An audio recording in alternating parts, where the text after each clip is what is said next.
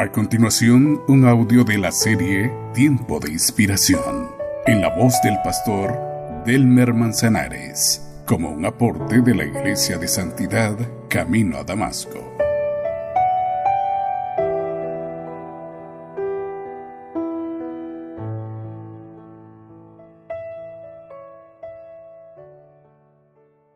La muerte de Jesús provocó que la cortina que separaba el lugar santo del lugar santísimo fuese partida en dos de arriba abajo, abriendo el camino hacia la presencia de Dios sin intermediarios humanos, pues su Hijo es desde aquel tiempo nuestro mediador.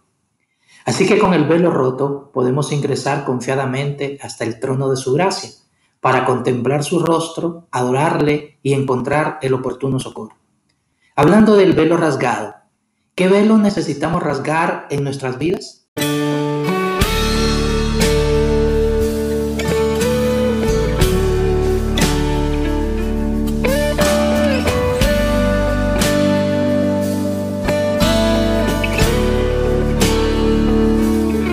En primer lugar, necesitamos rasgar el velo que hace separación entre mi ego y Dios.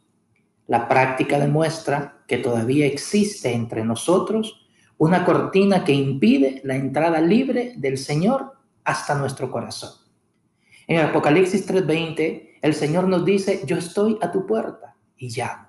Si oyes mi voz y me abres, entraré en tu casa y cenaré contigo. Solemos creer que esta invitación es solo para aquellos que están del lado del mundo, porque a ellos les separa el pecado de la gracia. Y eso es así. Pero también nosotros, los creyentes, sin darnos cuenta, hemos construido una puerta que impide que Dios esté en todo tiempo en nuestra habitación. Con el libre albedrío, nosotros gritamos nuestra libertad de tener control de nuestra vida. Eso levanta un muro que nos separa de Dios. De lunes a viernes hacemos del lado al Señor y el fin de semana lo invitamos nuevamente para que esté entre nosotros como sucedió en el Gólgota, es necesario morir a la religiosidad para que ese velo sea rasgado por completo de nosotros. Cada día necesitamos ir al Calvario para morir a nosotros y que se rompa lo que impide que Dios sea todo en nosotros. He decidido seguir a Cristo.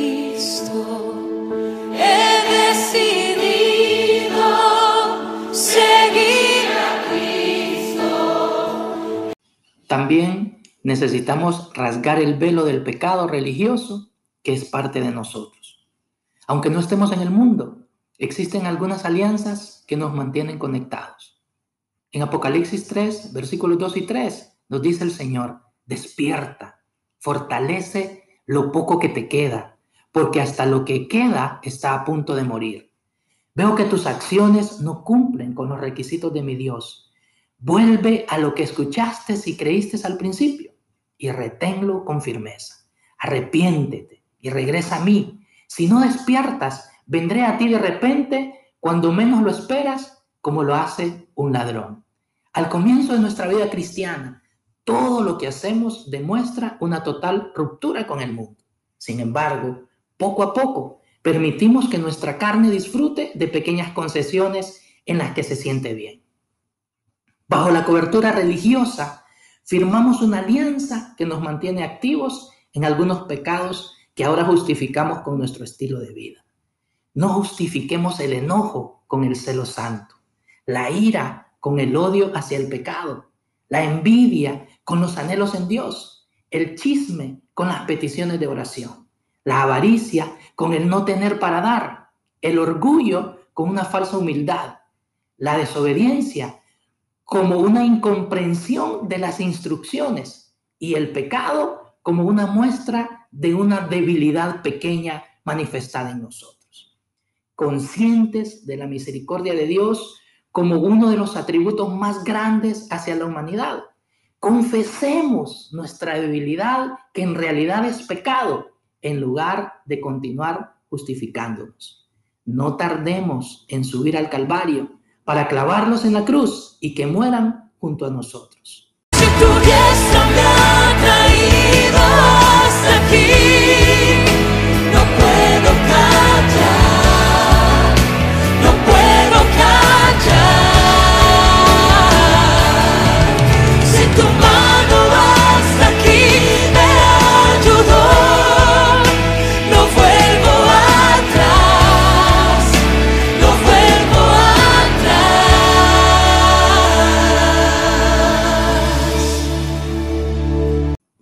Último, necesitamos rasgar el velo de pagar el precio de seguirle.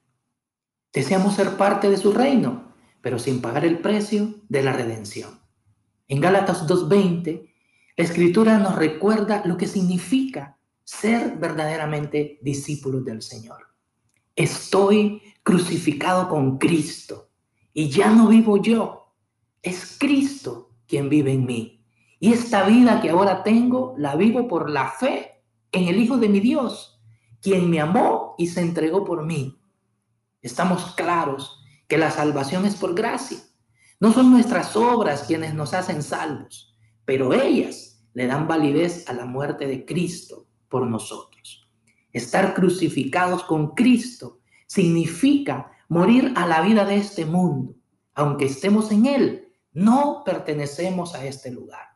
Si deseamos ser parte de la Nueva Jerusalén, ninguna cosa pecaminosa debe haber en nosotros. Ser uno de sus discípulos implica renunciar a los deseos de la carne, abrazar su cruz que da vida y vivir para Él cada día. Una vida de santidad es lo que Dios pide cada día de nosotros.